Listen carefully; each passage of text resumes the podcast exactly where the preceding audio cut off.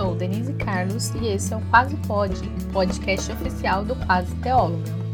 E esse clima de roça, de tranquilidade, é para o nosso podcast de devocional, porque para fazer uma devocional com qualidade tem que ser tranquilinho. Diariamente temos uma devocional por aqui. Faremos a leitura da Bíblia durante um ano, durante todo esse ano de 2022.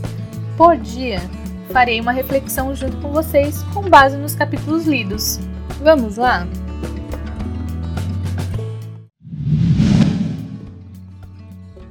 Devocional 042, números 7, 8 e 9.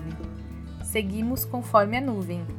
Quero destacar com vocês os seguintes versículos: capítulo 9, 16, 18 e 9, 23. Vamos à leitura? capítulo 9, versículos 16 a 18.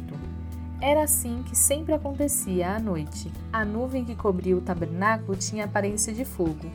Cada vez que a nuvem se elevava da tenda, o povo de Israel levantava acampamento e a seguia. No lugar onde a nuvem parava, eles acampavam. Assim, viajavam e acampavam por ordem do Senhor, para onde eles os conduzia.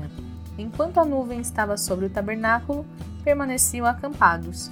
Capítulo 9, versículo 23.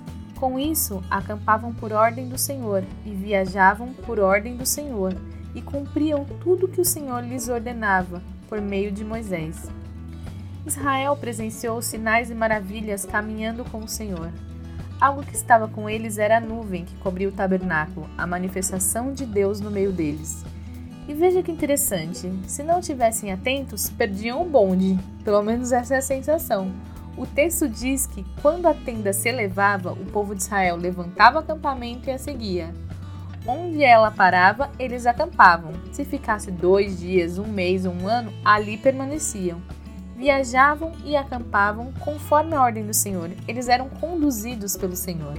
As Escrituras sinalizam que essa coluna de nuvem durante o dia e a noite de fogo dava tranquilidade ao povo de Israel, que se sentia protegido e guiado, demonstrando o cuidado especial do Senhor. O tabernáculo do Senhor hoje somos nós. A presença dele, a nuvem e a coluna de fogo, habita em nós. Estamos atentos ao movimento dela para seguirmos viagem para onde o Senhor deseja? Ou ficarmos onde ele nos mandar, o tempo que ele desejar? E essa foi a reflexão de hoje.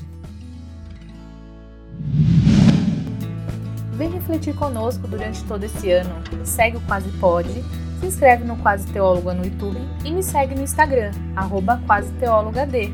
Assim você não perde nadinha. E não esquece, até amanhã! Esse podcast foi produzido e editado por Denise Carlos, Quase Teóloga Produções.